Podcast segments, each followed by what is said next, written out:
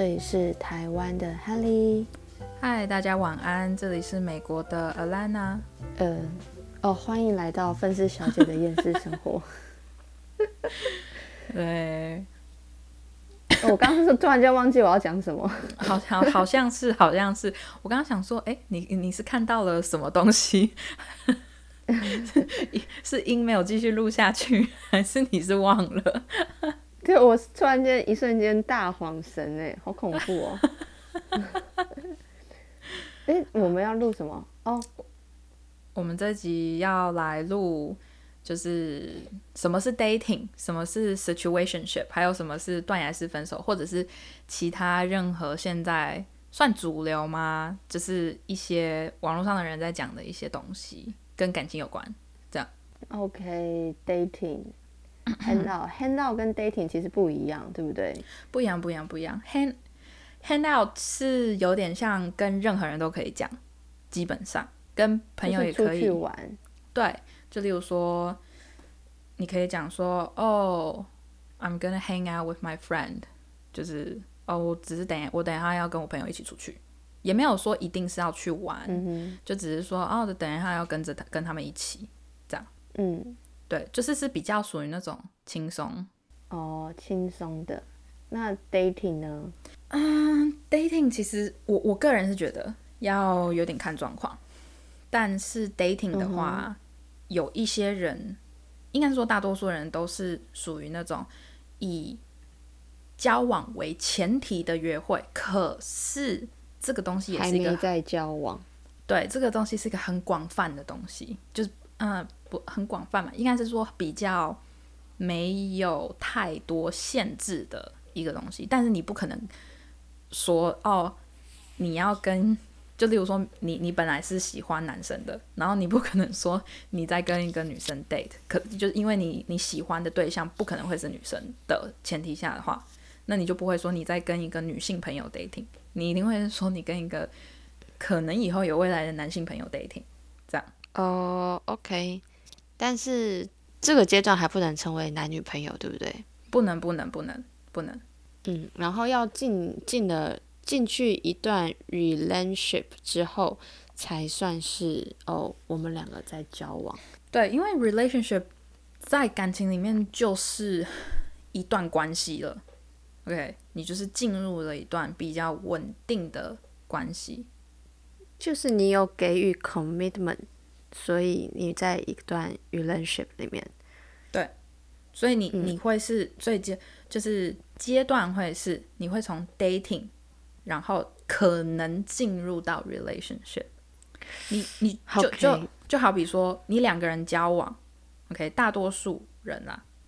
你两个人交往。就是基本上是可能以结婚为前提交往，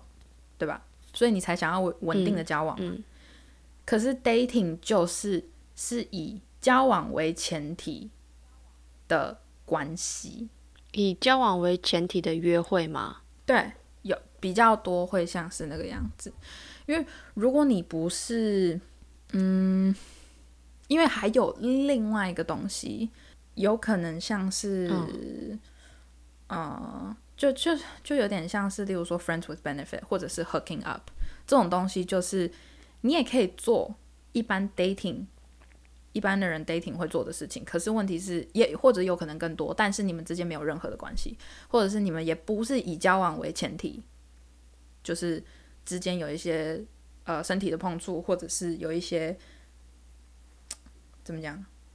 交流之类的。但是那那种就是，比如说 hook up 或者是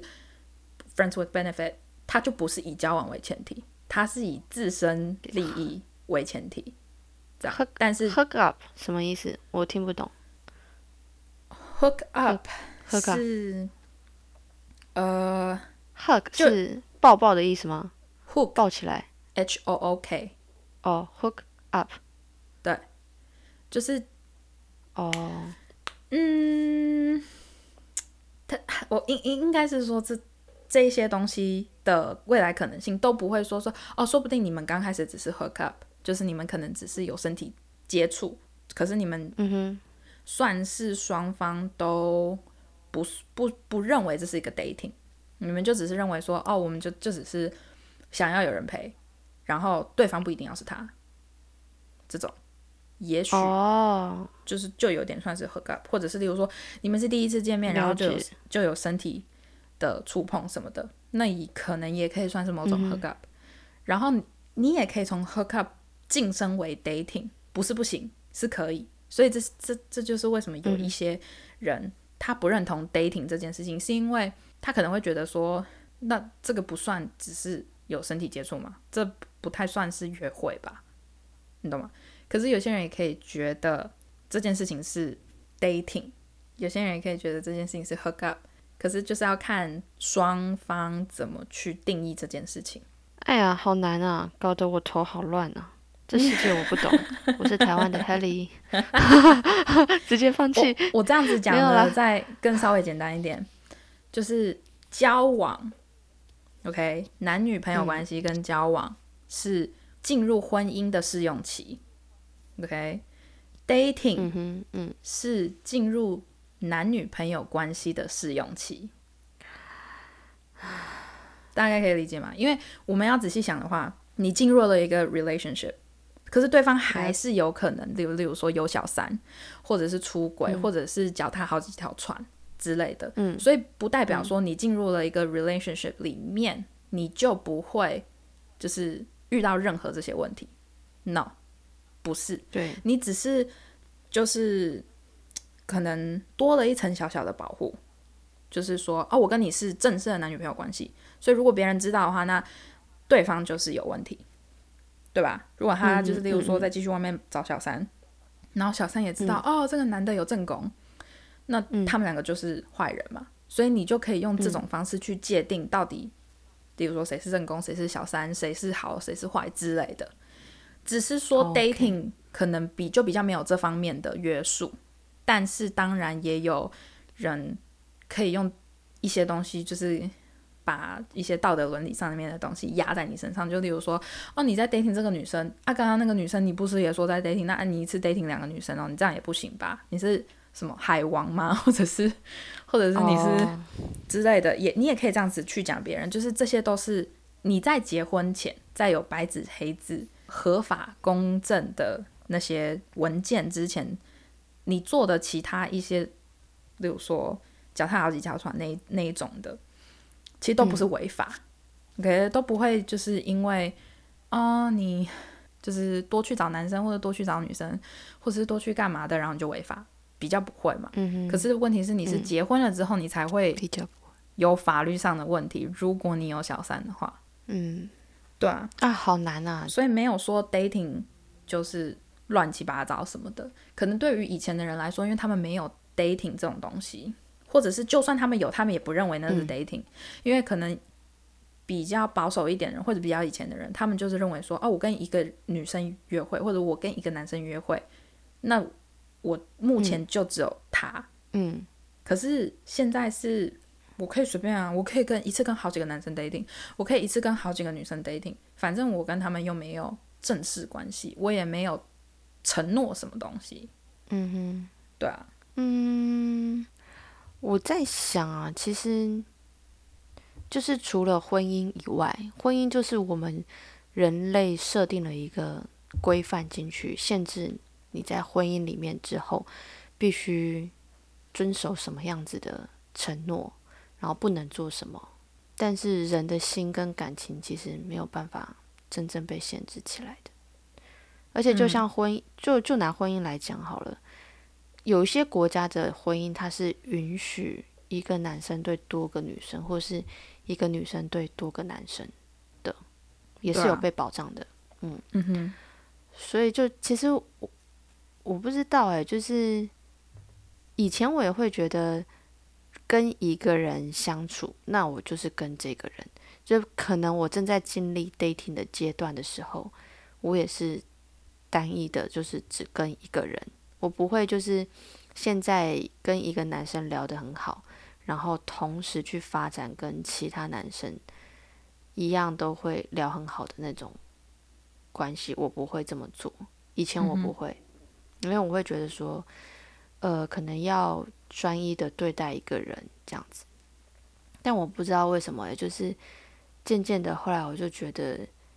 可能我也没有那么想说，是已经认定一个人他要成为我的未来的另一半、男女朋友，所以我会觉得，那就以交朋友的心态，可能真的是自己做不一样的工作之后，我的心就变比较放开了，我就觉得。跟异性交朋友、跟异性相处这件事情已经变得比较 OK，所以如果说拿刚刚我们讲的那种名词来讲，我就觉得说我可以跟不同的人去 hang out，可以 hang out 这样子。嗯哼，对，以以前我不会，对，可是后来就是，但是我发现就是自己对于认真的关系来讲，我还是非常在乎跟要求一对一，就是我还是有感情洁癖的。嗯嗯，对啊，我你你这个就是我觉得啦，在任何人真的是任何人去呃找对象之前，你要知道你想要什么是最好的，然后再加上我觉得我个人认为有一个观念其实非常的不好，我之前也有这个观念，然后我也试过后悔，然后。真的是奉劝很多年纪比较小的女生，或者是甚至是男生也是，然后或者是你可能是一个感情小白之类的，都可以，千万不要觉得说我年轻我可以到处去试，就是嗯不要有这种想法。为什么我会这样子讲？不是因为我觉得说啊你这样很乱啊，你这样什么什么什么的，不是不是不是，是因为你我我这样子讲好了，你任何的感情当中你不。太可能一下子就找到一个很完美的，是没错，我们都想要自己的对象很完美，对吧？可是问题是，对方的完美是怎么来的？你懂我的意思吗？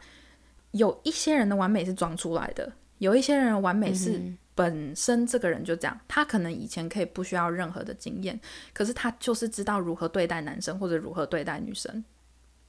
OK。可是你明明就是已经遇到了这么好的一个对象，你对他也没有别的想法，但是你身边的朋友，OK，有的时候不是因为你自己的关系，有的时候是因为网络媒体告诉你，身边的朋友告诉你，你年轻，你要多去尝试。我觉得这是一件非常不对的行为。当你遇到了一个对的人，不要去想着。我要还要去想去这里试试，还想去那里试试，还想试试试试试试试。然后，例如说，哦，看到别的就是兄弟姐妹，全部就是好朋友们，然后全部都在这个交往、那个交往，他们看起来好开心什么的，全部都是表面的。OK，就算身边再亲近的人，有的时候都不会希望你看到他的人生，尤其是感情方面有任何不好的一面，不会有人是希望的。可能会有人告跟你，就是例如说。抱怨还是干嘛的？可是相信我，他们有时候如果跟你抱怨的话，有可能现实层面来说更糟糕，懂吗？不跟你抱怨的人，就是只给献给你好的那一面的人，可能更糟糕。就只是他们不想要承认，他们可能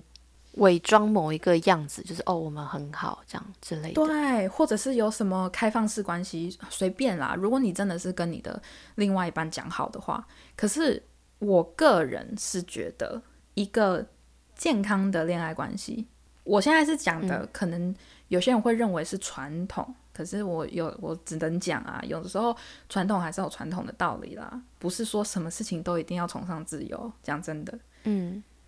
有的时候如果两边的人都同意恋爱关系是开放的话，你们到底为什么要在一起？告诉我个原因，拜托。就当朋友吧。对啊，当朋友有什么不好吗？你们就是可能不能上床，他们不甘寂寞。那刚开始就不该在一起，就是你那就找炮友就好了。对啊，去找炮友就好了。好，说到炮友，我们再来讲另外一个关系。这个关系是我最讨厌的。只要有任何跟我朋友跟我讲这一个单字。我就是一概我不想管，我也不想要留任何的 comment，我什么都我不想，就是随便你，反正你能讲个讲出这个字，我就已经不想管了。什么东西？situationship，这是最糟糕的 你之前跟我讲过，然后我就想说，这到底他妈什么鸟？OK，situationship，讲的最简单一点，就是朋友以上恋人未满，不到 dating。OK，他他们可以，这是一个很复杂，可是同时你又可以用很简单的方式去把这一段关系讲死的，就是有点像我跟你是朋友，OK，我们已经认识了一小段时间了，然后我们的相处。方式又像情人又不像情人，所以在别人的眼里看起来就是我们很亲密，可是其实我们两个没有在一起，然后也没有说一定要出去约会。可能有的时候你去我家，我来你家，就像一般朋友，但是我们的行为举止有的时候可能可以超越一般朋友，但是我们又不是炮友，所以这是，所以算是互相利用，又不算是互相利用，算是有感情又算是没感情的一种超级超级。烂的关系 哦，我觉得这可能是某一种，就是孤单寂寞加上习惯。我不敢出去找炮友，但是我跟你认识了，我觉得我们两个聊得来。OK，那也许我们可以互相解决彼此之间寂寞的问题，生理上的需求，然后还有情感上的陪伴。但是我没有要跟你发展一段认真的关系，我不想要对你负责任，所以我们就维持这个样子。对对，就是这个样子，所以。我敢跟我跟你讲，有任何人跟你说他有这种 situationship，就是一概不要理，就是不管是不是你的朋友，就不理了。因为这种人讲不听，不可能讲的听，因为他就会觉得说，我又没犯法，我又没有做不对的事情，为什么不可以？然后，尤其是有这这种 situationship，有的时候不是只有。单身的人会发生，有的时候是对方已经有男女朋友了，还是会发生这种东西。什么啦？怎么可以？为什么？就是就是不可以。可是问题是，他们就会觉得说啊，我们又不是在 dating，我们也不是有有任何的，就是男女朋友关系。就是，但是你有的时候看到这两个人出现在你面前，他们你就知道他不是男女朋友。可是他们两个之间就会散发出一种浪漫的恋爱。氛围跟关系，对对对对，暧昧的感觉，可是又不是那种肢体上的，就是是自然精神层面的连接。对，可是这个就是很不好。那你为什么不在一起？你不在一起的话，就代表说，其实就根本上来说，你们对于对方没有爱的感觉。就像黑里刚才讲，只是纯习惯而已。就是，嗯，不是说我不能没有这个人，可是问题是。又没有关系哦。其实我后来，因为就是刚刚上述的这些关系听起来都很奇怪，然后我自己有去研究一篇文章，他是在讲为什么会有外遇这件事情。那外遇的话，就是原配嘛，然后呃出轨的那个人跟第三者。这三个人之间，其实我觉得像刚刚那些感觉好像不是很完整的关系，让人家看不懂的关系，他们会变成这个样子，其实和为什么会外遇，这些人的心态是雷同的，就是他们没有办法去满足自己的需求，然后同时他们不知道该如何去处理跟。原配之间的那个紧张的关系，或者是他们之间碰到一些问题，没有能力去处理，这个时候他们向外求解答，向外求帮助，然后就会产生另外一种情感出来。可是另外那种情感，它实际上是要呃去填补我们内心的空洞。比如说，我今天一个男生，我身为一个有老婆的男生。但是我跟老婆之间的性关系就是没有达到满足双方满意的一个状态。这个时候，可能呃，我是男生，我觉得提出这个东西讨论，可能我会有一些不好意思讲，或者是我本身有一些压力，老婆没有办法理解的的时候，我反而觉得外面一个很温柔的女孩子，她可以。满足我那种心里不被理解的感觉，那我可能就跟外面的女孩子产生了一些情愫。但实际上这种问题可不可以解决？可以。你如果有压力，你为什么不去运动？我是举例了。嗯哼，对，你可以透过一些其他的方式去，呃，减轻你自己内心的负担，或者是呃其他的，就是老婆那边没有办法帮助你的东西，你再回过头来好好的去和老婆相处沟通。可是有些人他就是没有能力去处理这些问题，所以他就跟第三者在一起。而第三者为什么会愿意接受一个？呃，已经有原配的男人，除了他一开始被骗不知道以外，然后知道了还愿意待在那个男人身边，其实有一个很大的问题，就是那个第三者他本身缺乏的东西，他没有办法自身去满足。一样的道理，可能那个男的可以给他的是温柔，给他的是爱，让他就是寂寞的时候有一个人陪。但是事实上是。如果你今天感到寂寞，一定要这个男人陪你吗？不一定啊。代表，对啊，你可以去找一些可能练瑜伽，或者是看书、去旅行，你可以去做很多事情，去让你自己更好、更充实。但是如果当你掉进了寂寞的陷阱里面，你觉得就是这个男人他可以陪我，虽然逢年过节他要跟原配在一起，但是他还是抽空来陪伴我。我要他这个陪伴，那你真的他妈的超级廉价又掉价，何必？真的，而且我我我要讲的很实在，还有另外一件事情，就是还有一部分的小三，就是去当别人的小三。我们现在是讲女生，OK？女生呢？女生有一些，不是所有，我没有讲所有，但是有一些女生，她就是喜欢找。有女朋友的男生，就是她想要证明她自己。对，一个是她想要证明她自己，还有一个是我最后发现，有一些女生，她们非常非常非常非常喜欢把自己跟别的女生做比较，然后她们就认为说，我跟这个女生做比较，如果我能抢走她男朋友的话，就代表我比这个女生好。天哪，我觉得这种心态很恐怖哎，真的是一个很不健康又很病态的一种心态。所以我还是奉劝大，但是但是当然，我现在没有说就是那就是劈腿的男生或女生就没有不对，没有所有所有事情的发生的罪魁祸首都是那个劈腿的。OK，小三，嗯，不管是男生还是女生。就是他们都只是刚好被选中成为小三而已，OK？是谁其实都一样，小三没有一定说要哪一个，但是劈腿的就会只有那一个，他可以选择劈或不劈。他如果不劈腿的话，小三不会存在，就小三这种东西是不会存在的。可是。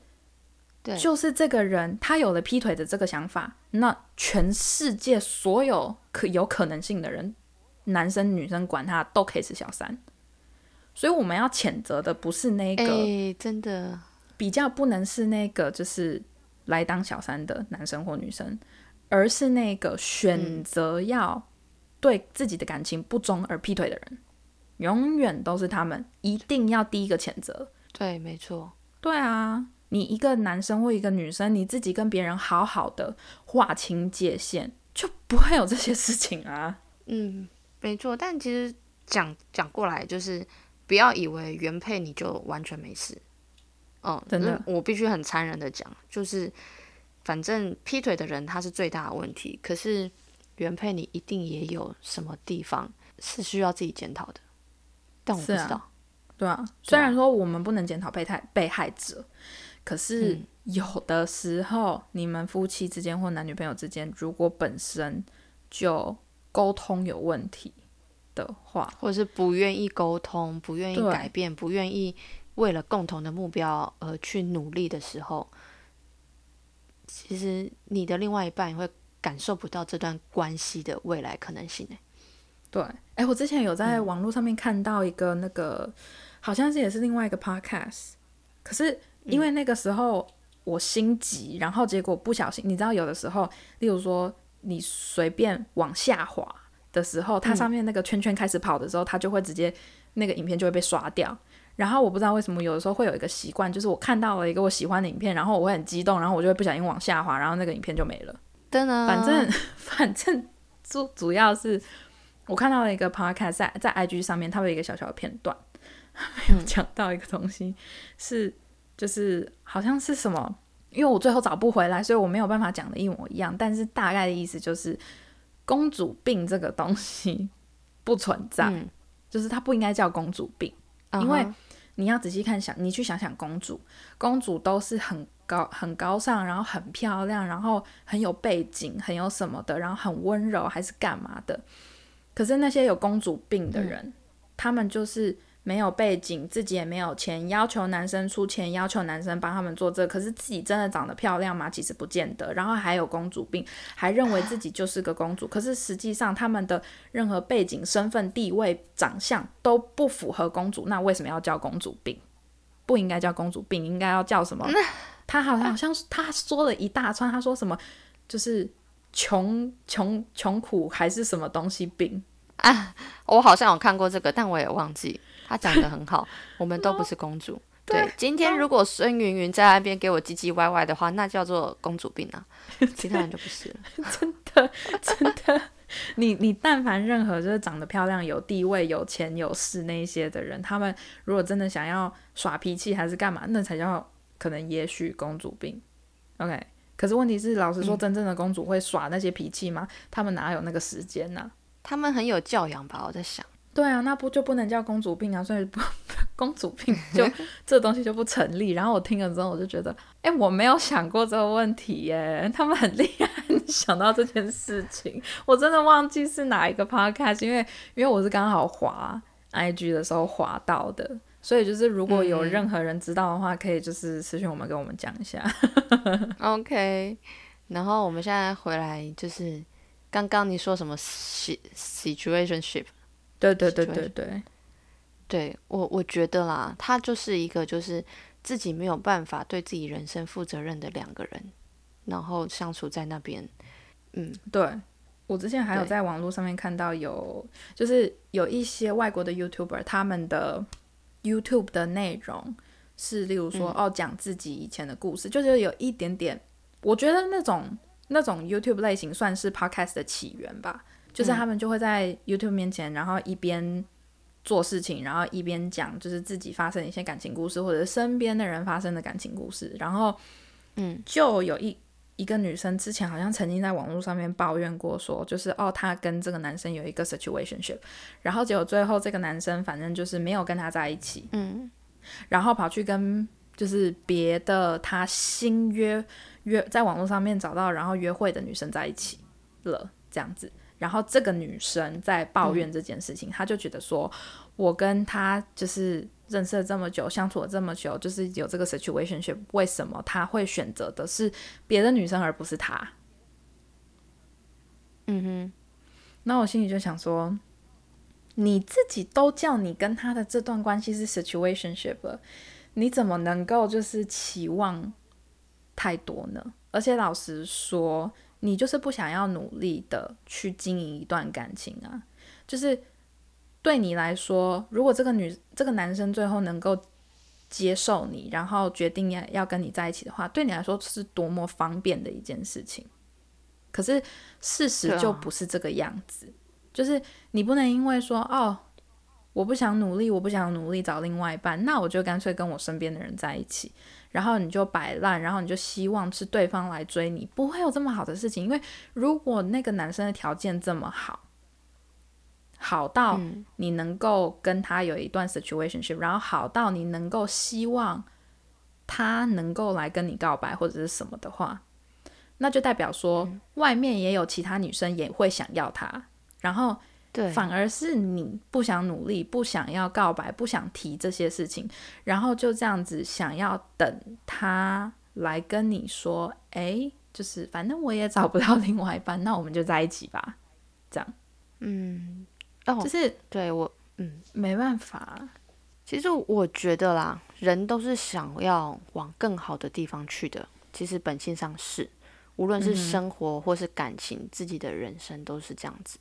然后反正前阵子就是有一个还不错的朋友，他就可能开玩笑的问我，他就说：“诶，你我最近在想一件事情啊，我在想，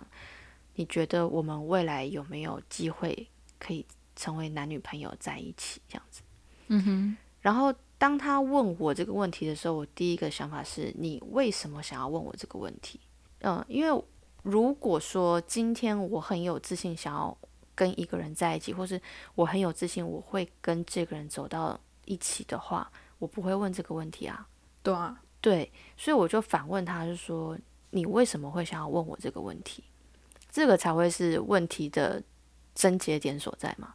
然后那个朋友他就是说，呃，因为你曾经说过你喜欢可以一起成长的人，你希望可以在你的另外一半身上学习到东西。然后我是觉得跟你相处，呃，我可以在你身上开到不同的眼界，学到东西。但我不知道我可不可以，呃，让你在我身上学到东西，或者是带来欢笑给你这样子。这是他提出来为什么要问我那个问题的原因。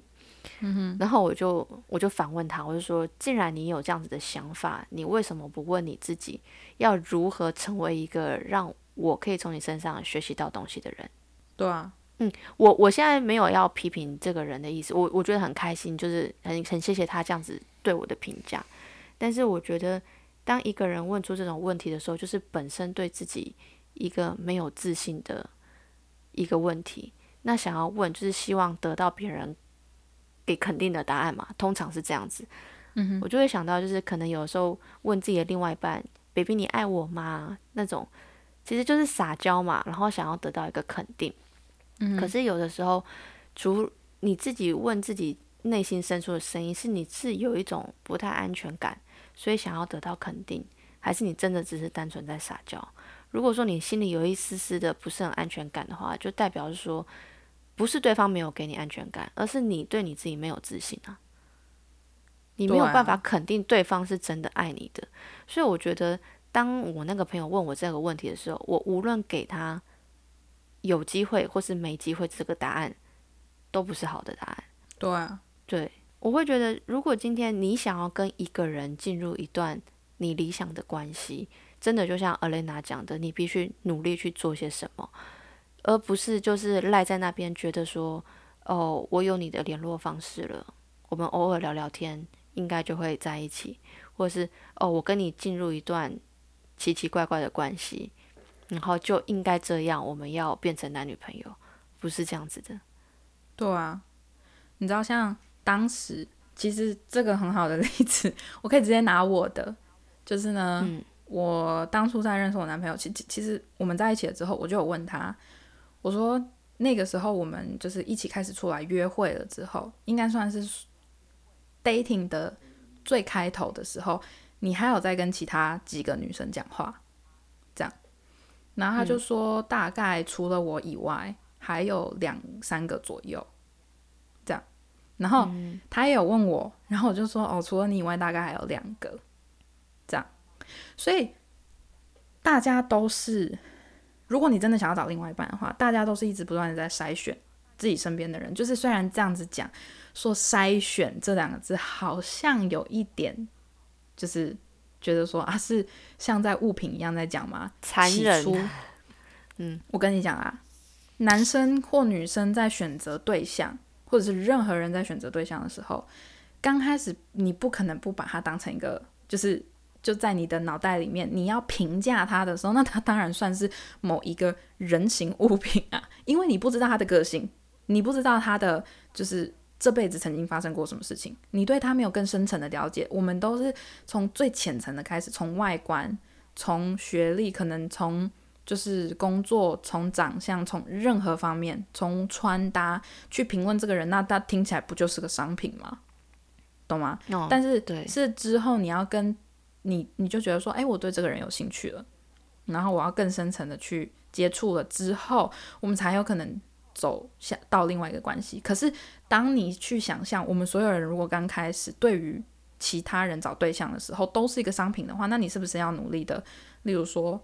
稍微学习一下穿搭，稍微学习一下如果打如何打扮自己，你可以不需要花钱去买说哦，我要买名牌，我要买这个，我要买那个。有些人根本不在乎名牌，你只要看起来干净，你只要看起来不猥琐，你只要看起来就是 不脏，就是指甲清干净，然后耳朵清一清，跟各所有女生讲，看一个男生干不干净，一个看耳朵，一个看指甲，然后 就是看各方面，然后我们再继续去接触。这个不是说什么外貌协会，这个是。现实就是这个样子的。我们人看到任何一个人，刚看到都会先从他的外观去评论，你对这个人有没有兴趣？不管是以朋友的角度，还是是以未来有可能约会的角度，懂吗？哦，对。然后我就跟他讲说啊，当时就是你约会的时候，所以你是就是包括我跟那些女生，你都有同时在约会。他就说，嗯，差不多。然后我就说啊，你最后怎么会选我？好啦，今天这集就先到这啦。还想继续听艾莲娜和她男友现实爱情的开端的话，记得回来收听下集哦。大家拜拜。